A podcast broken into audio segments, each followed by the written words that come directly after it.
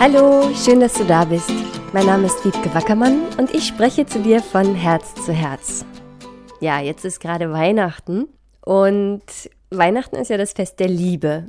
Gestern kam ein Film im Fernsehen, der heißt tatsächlich Liebe, das ist eine herrliche Komödie. Und da wurde mir nochmal so klar, wie wir auch diese romantische Liebe mit Weihnachten verknüpfen dass bei vielen die Sehnsucht steigt, um diese Weihnachtstage einen Partner zu haben oder eine schöne romantische Partnerschaft zu leben, dass das auch die Zeit ist, wo man vielleicht an jemanden denkt, den man liebt und der gerade nicht bei einem ist. Und darum dachte ich, ich nehme das jetzt zum Anlass, mal eine Folge über die Liebesbeziehung zu machen.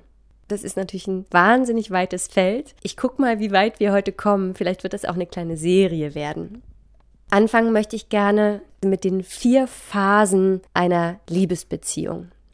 Also das wird dir vielleicht erleichtern zu überprüfen, wo du stehst und wo es bei dir vielleicht hakt oder wo vielleicht es auch bei dir immer wieder hakt, wo du merkst, ich lerne immer wieder jemanden kennen und dann kommt das und dann kommt das und in der Phase, vielleicht in der zweiten oder dritten, wird es problematisch und vielleicht kommen wir auch so weit zu sehen, woran könnte das liegen.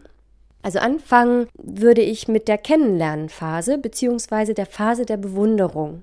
Das ist ja auch schon was, was bevor man das erste Mal vielleicht einen Freund oder eine Freundin hatte, auftaucht dieses, oh, da ist jemand, der lässt mein Herz höher schlagen. Ich bewundere den entweder, weil er so schön ist oder weil er so klug ist oder so cool oder der hat irgendwas, was ich vielleicht auch gerne hätte und was ich bei mir selber noch nicht so entdeckt habe. Und da gibt es so eine Anziehung, aber auch eben eine Bewunderung.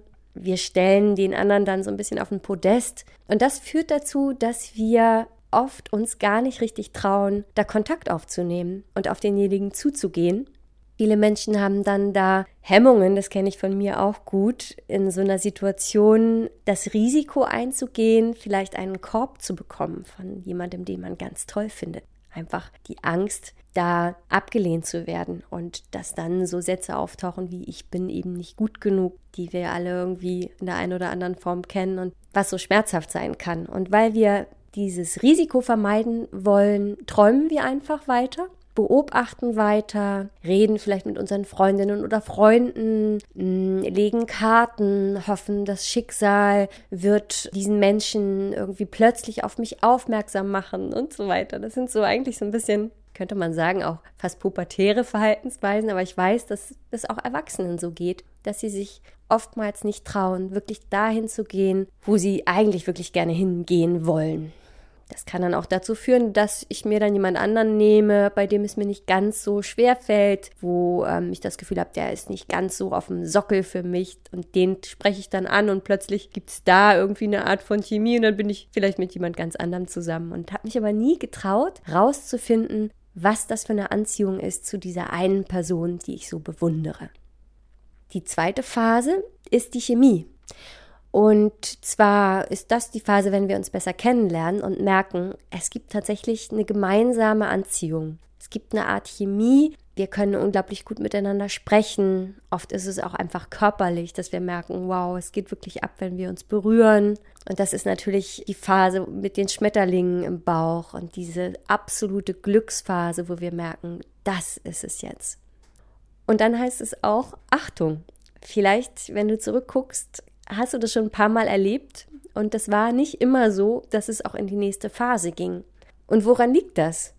Wenn erstmal die Chemie in Kraft tritt, wenn ich also sage, oh, hier habe ich den einen gefunden, dann setzt ähm, gleichzeitig was anderes in unserem Gehirn aus. Also es ist wie ein Schalter, der umgelegt wird. Und dann kenne ich das besonders auch von Frauen, dass sie sagen, das ist der eine. Das ist mein Seelenpartner oder was habe ich noch gehört? Twin Flame und wir sind füreinander bestimmt. Einfach aufgrund dieses Gefühls, dieser Chemie, dass ich spüre, das ist Verschmelzung, das ist einfach genial und das muss der eine oder die eine sein.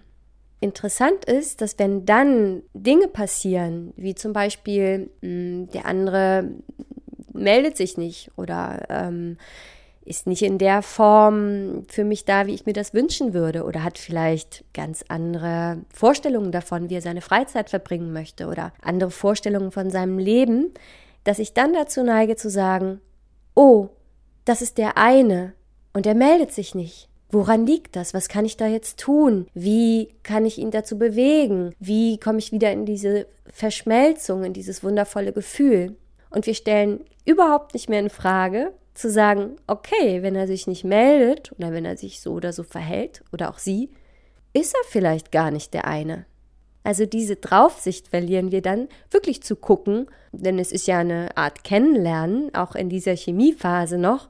Okay, und wenn er aber sich jeden Abend betrinkt, ist er vielleicht doch nicht mein Lebenspartner, weil ich mir einfach mein Leben ja ganz anders vorstelle. Kannst du den Unterschied sehen? Das eine ist, ich entscheide und ich gebe mich dem hin zu sagen, das ist er oder das ist sie. Und dann fange ich an, alle meine Lebenswünsche und meine Werte so ein bisschen zu verschieben, so dass es irgendwie noch passt mit dieser Person, weil das ist ja gesetzt, das ist ja der Lebenspartner, dann muss ich alles andere danach richten. Und eine andere Möglichkeit wäre zu sagen, ich fühle diese Anziehung, ich fühle diese Chemie und dann Schritt für Schritt zu gucken, und kann das wirklich mein Lebenspartner sein? Und Indizien zu sammeln und dann vielleicht festzustellen, okay, wenn er sich jeden Abend betrinkt oder wenn er sich nicht meldet und das aber etwas ist, was mir wichtig ist. Oder wenn sie ähm, mir immer wieder Vorwürfe macht oder wenn ihr nichts gut genug ist und sie immer anfängt rumzumeckern, dann zu sehen, auch wenn es da diese Chemie gibt, kann das eigentlich mein Lebenspartner so nicht sein. Und das wird dann dazu führen, dass du dich klarer damit konfrontierst und auch den anderen, dass es vielleicht auch die Möglichkeit gibt, für den anderen was zu erkennen und zu verändern. Und du aber klar bleibst. Und ich glaube, die Schwierigkeit in dieser Phase kommt auch daher, dass wir so diesen Mythos von dem einen und der einen doch ganz schön in uns drin haben, auch wenn wir vielleicht so im klaren Bewusstsein wissen, dass das nicht unbedingt stimmt und sagen, naja, vielleicht gibt es auch noch den ein paar mehr unter all den Millionen Menschen auf der Welt, unter all denen gibt es vielleicht noch Menschen, die auch zu mir passen würden. Und trotzdem setzt sich dieses mein Seelenpartner, meine Twin Flame und was, was muss ich da noch ändern und wie kann ich da noch wachsen? Das sind ja eh auch gute Fragen. Aber ich glaube, du, du hast verstanden, was ich meine. Wenn du immer wieder in Beziehungen länger bleibst, als du eigentlich willst und hinterher auch sagst, ich wusste doch von Anfang an, dass wir irgendwie keine gute Kommunikation haben, dann kann es damit zu tun haben, dass du irgendwo noch diesem Mythos nachhängst, dass da der eine ist und deine ganzen Werte und Lebensvisionen wie automatisch danach ausrichtest, damit du einfach diese Chemie weiter spüren darfst und diesen Mythos weiter leben. Und das ist eigentlich schade, weil du damit dich selbst verlierst und auch die Zeit, in der du deine Werte und deine Vision klar leben kannst. Also Achtung in der Chemiephase. Wenn wir da so ein bisschen weiter äh, miteinander gekommen sind und auch festgestellt haben, dass es passt, dann kommt die Commitment-Phase. Das heißt, die, wo wir klar sagen, wir entscheiden uns füreinander und wir wollen das miteinander leben. Wir sind jetzt Freund und Freundin, Mann und Frau, und dazu gehört bei vielen Beziehungen auch zu sagen, es gibt dann keinen anderen oder keine andere. Und bei manchen ist es auch so, dass man sagt, wir leben das offen, aber es werden Regeln gesteckt, wie wir miteinander kommunizieren, wie wir uns verhalten und in welcher Form wir füreinander da sind. Und dieses Commitment ist wirklich eine wichtige Phase und ganz oft findet das überhaupt nicht statt. Es gibt manchmal Paare, die geheiratet haben, aber nie wirklich ganz, ganz ehrlich und tief in ihrem Innern gesagt haben, ich committe mich hier hundertprozentig. Und wo immer noch ein Teil auf der Suche ist, ob es nicht doch vielleicht noch was anderes gibt. Und dadurch, dass du es dann nicht 100% mit der einen Person ganz probierst, findest du auch nicht ganz raus, wie weit ihr miteinander gehen könnt. Es führt manchmal dazu, dass jemand viel länger in der Beziehung hängt, die doch nicht optimal ist. Und es führt auch oft dazu, dass jemand eine Beziehung verlässt, weil er sich anderweitig noch umgeschaut hat und sich nicht hundertprozentig mal auf diese, ja, ernsthafte, tiefe Liebesbeziehung eingelassen hat. Ganz häufiges Problem, ganz oft, dass Menschen darauf warten, dass ihr Partner sich endlich richtig committet und dass das einfach nicht passiert. Auch da geht es darum, das klar zu kommunizieren. Was kann für mich ein Commitment sein und für dich? Und wann ist mir das wichtig, das auch zu, zu bekommen und zu geben? Und passen wir da zusammen? Sind wir da in derselben Lebensphase? Und wollen wir jetzt uns auf eine tiefe Liebesbeziehung einlassen? Oft Fragen, die wir uns gegenseitig und uns selbst nicht stellen. Und das führt zu so einem Rumgeeiere, nenne ich das jetzt mal. Und da scheitern eben dann auch viele Beziehungen. Und da geht viel Zeit ins Land mit so einer Unklarheit. Das war die dritte Phase also. Und dann gibt es noch die vierte Phase. Da habe ich jetzt aufgeschrieben, passt es wirklich? Das heißt, im Alltag, im Leben, so wie jeder tickt und mit seinen Mustern funktioniert und seine Werte und Vorstellungen so lebt, ergänzen wir uns da, schaffen wir es da, uns da zu verstehen und uns gegenseitig auf unserem Weg zu unterstützen? Oder behindern wir uns und nehmen uns Kraft und Energie und keiner kommt so richtig in seinem Leben aus dem Quark? Auch da kann es manchmal vielleicht schmerzhaft sein, aber sehr lohnenswert, ganz ehrlich hinzugucken. Passt es wirklich?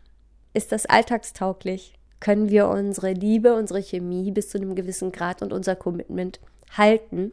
Wenn wir beide auch unseren Weg verfolgen, können wir beide wachsen und gleichzeitig die Beziehung, kann die auch noch wachsen? Das wären so die Fragen in der vierten Phase einer Beziehung. Und wenn das gegeben ist, wenn zwei Menschen wirklich ihren Weg gehen können und sich darin auch noch unterstützen gegenseitig und vielleicht noch eine gemeinsame Vision gelebt wird, das ist ja dann eine wirklich tolle, tiefgehende Beziehung, die immer wieder sich auch verändern kann. Das wäre dann ja die vierte Phase und das wäre so Krönung und ich glaube, das, wonach sich dann letztendlich ganz viele Menschen auch sehen, dass eben auch diese Synergien entstehen, dass 1 plus 1 100 wird und ähm, nicht null. Okay, das war jetzt schon relativ viel. Ich habe noch lange nicht alles zu Liebesbeziehungen gesagt. Vielleicht hast du Fragen zu dem Thema und vielleicht hast du jetzt auch einiges zum Nachdenken und zum Überprüfen. Wo stehe ich? Was ist der Punkt jetzt, wo ich hin möchte mit meiner Beziehung vielleicht? Oder wie komme ich denn mal mit jemandem in die Chemiephase, wenn ich immer nur in der Bewunderung bin? Oder wie komme ich denn mal aus der Chemiephase ins Commitment? Oder wie komme ich vom Commitment in diese wirkliche tiefe Partnerschaft mit einer gemeinsamen Vision? Passt es wirklich? Ja.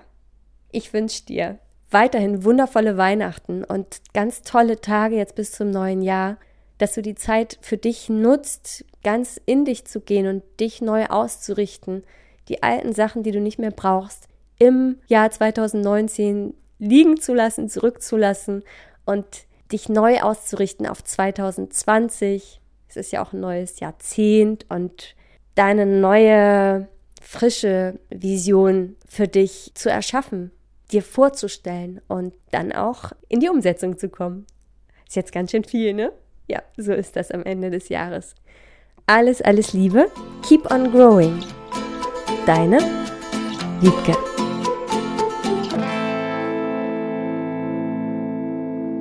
Ach so, ja, und was ich immer so ein bisschen vergesse hier im Podcast ist, ich sage immer, stell mir ruhig Fragen. Und ich kann mir vorstellen, dass da jetzt auch das eine oder andere auftaucht bei dir. Mach das gerne einfach entweder über meine Website wiebkewackermann.de, da gibt es so ein Kontaktformular und du kannst mich auch sehr gerne auf Instagram anschreiben, Wiebke Wackermann for you. Und ich habe auch, Wiebke Wackermann, eine Facebook-Seite. Ich bin nicht auf allen Social Medias besonders aktiv, aber ich bin da und ich freue mich sehr über Fragen und Anregungen.